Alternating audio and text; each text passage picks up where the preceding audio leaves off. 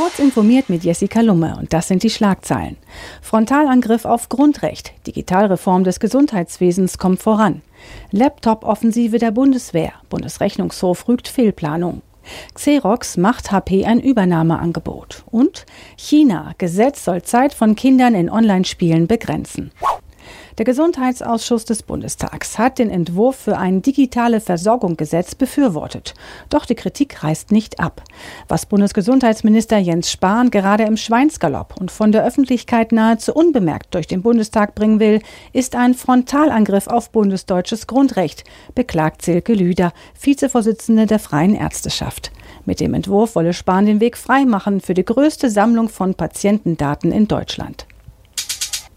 Der Bundesrechnungshof hat Digitalisierungspläne der Bundeswehr als weitgehend wirkungslos kritisiert.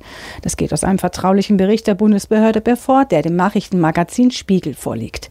Die Anschaffung von 61.000 neuen Laptops, Kostenpunkt 173 Millionen Euro, werde dort als weder konzeptionell abgeleitet noch dokumentiert bezeichnet.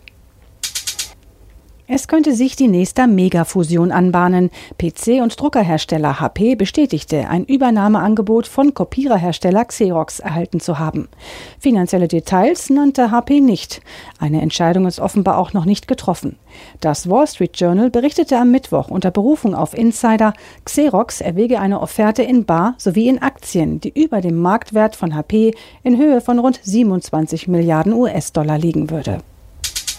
Minderjährige dürfen in China künftig an Werktagen nur 90 Minuten online spielen, höchstens bis 22 Uhr.